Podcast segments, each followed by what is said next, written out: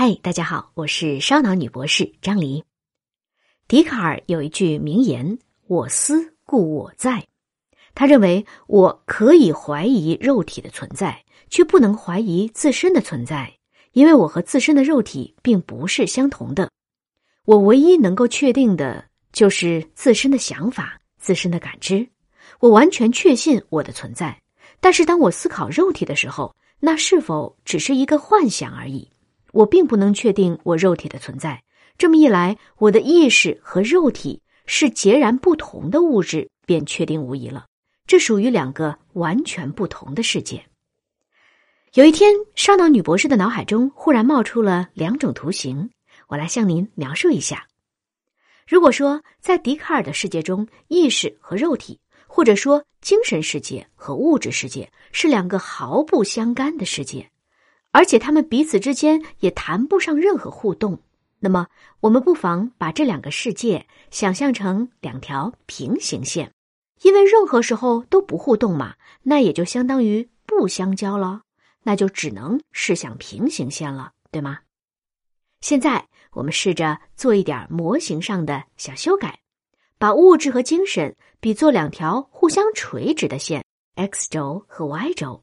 就像在孙连成的那一期我说过的，那么又会出现怎样的景象呢？笛卡尔的伟大就在于他用卓越的思辨证明了精神世界的存在，证明了这个 y 轴可以延伸的很远很远，证明了这个精神世界的 y 轴可以不依赖于 x 轴而独立存在。而在我看来呢，精神世界和物质世界根本就是两个不同的维度嘛。所以也就相当于是两个完全不同的世界了。不过呢，x 轴和 y 轴还是有一个相交的地方，就是坐标原点，这是它区别于平行线模型的最重要的特征。也就是说，在这两个世界之间是存在着交流和互动的。比如说，我想让自己的手抬起来，每次真的就抬起来了，而且屡试不爽。那就说明我的意识和身体是有着互动的，于是，在我的意识的世界中，可以认为我的手是真实存在的。我只要给这种存在一个边界和限定就行，比如说，就在我个人的身体和意识这样一个边界范围内，那么，我想问题就不会太大。如果怀疑论者质疑说：“你怎么知道你的身体是真实存在的呢？”你怎么知道你不只是一颗缸中大脑呢？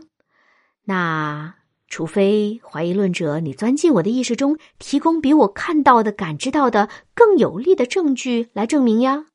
不过怀疑论者从来只是怀疑，不提供证据。那么就在我的意识的地盘当中，怀疑论者可以闭嘴了。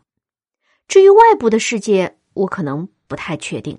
但是在我自己的世界中，身体的存在可以是确定的，哪怕这种确定只是像 y 轴在 x 轴上一个小小的投影而已。那么，为什么笛卡尔通过思辨已经证明了意识的存在，却不敢于证明肉体和物质世界的存在呢？在我看来，也许是因为缺少了边界。如果想要通过个人的意识，来证明整个物质世界的存在，这确实要跨越太多的障碍。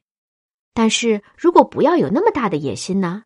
就把这种确定先局限在一个比较小的范围内，那么证明它的难度不就降低了吗？我想，恐怕任何一个再伟大的人，也都没有能力去认知和证明整个物质世界的真实存在。笛卡尔不行，烧脑女博士我更不行。不过，也许当更多人能够相互印证之后，我们有可能把那个能被相信的物质世界的边界向外拓展的稍稍广阔一些。从实际情况来看呢，我们身边这个物质世界以及我们对它的信任，正是这样一点一点被建立起来的。比如说，引力波被探测到了，这可信吗？首先是某一个 LIGO 监测站观察到了引力波的信号。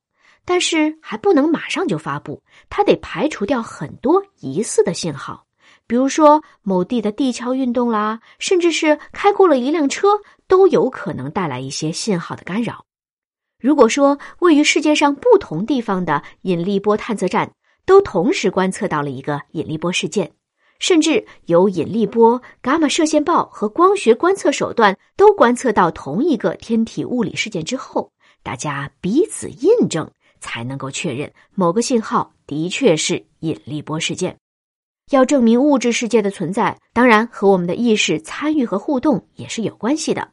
而每个人呢，一方面拥有自己完整的 Y 轴精神世界，但是在这个广阔的物质世界中，也只占有一个小小的投影。啊，当然啦，有些人的投影会更大一些，也就是说影响力更大一些。而所有的人的影响力加在一起，在各种交互作用之下，也正在逐步改变着物质世界的模样。哎，投影的影，刚刚好是。影响力的影。再来说一个有趣的，您知道吗？X 轴和 Y 轴的平面坐标系，学名儿就叫做笛卡尔坐标系，因为这恰恰就是笛卡尔本人提出来的。这事儿真是让人唏嘘不已呀！为什么笛卡尔没能用自己发明的笛卡尔坐标系来进一步完善自己的理论，去回击他的反对者呢？嗯，这个有点意思。说个题外话哈，上述观点也就是 x 轴 y 轴物质和意识之间可能的关系景象，又是烧脑女博士我脑洞太大想出来的。当然，这也很符合高维看世界的调性。我最早公开发布这个观点呢，是在二零一六年的视频版《高维看世界》第一季第七集，当时已经上传到手提课上了。如果听我节目的朋友当中有哪位专门研究哲学的人，愿意把它一起写成学术论文的话，可以和我联系。其实，烧脑女博士提出的任何一个观点，我相信一定有人曾经以某种方式表达过。我的理论特点呢，只不过是试图提供一些数学模型，做一些串联的工作。换句话说，我是在试图提供一种思维的框架，一个相对高维的框架，把那纷繁复杂、互相矛盾的观点，用数学的高维模型拼接起来。目的就是还原出那头稍稍更完整一些的大象，也就是道。那么，如此烧脑又务虚的问题，在这个享乐主义盛行的时代，还会有多少人关注呢？我觉得不关注的人才傻呢。这些问题呀，看似不能吃、不能穿、也不能用，其实却非常非常的实在，因为它和每个人的幸福都密切相关。享乐。不也是为了快乐和幸福吗？正好呢，这两天特朗普访华，习主席就强调了要给两国人民带来更多获得感，给地区及世界人民带来更多获得感。这与幸福有关吧？笛卡尔在十七世纪提出的“我思故我在”，直到今天依然能给我们带来不少的启示。他让我们相信每个人。都可以有独立而完整的精神世界。我们也常说，谁不幸福谁知道。而幸福的人呢，其实并不需要听别人来评价自己是不是挣得太少，或社会地位还不够高。既然精神世界是独立而完整的存在，那么我的地盘我做主了。幸福完全可以就是自己内心的感受，绝大部分可以与他人的评价无关。在尘世的喧嚣中读一读笛卡尔。也许我们内心会多一份笃定、从容和自信。今天再次品味笛卡尔的“我思故我在”，不知道现在的您有什么样的思考呢？欢迎您在评论区留言，我们可以共同探讨。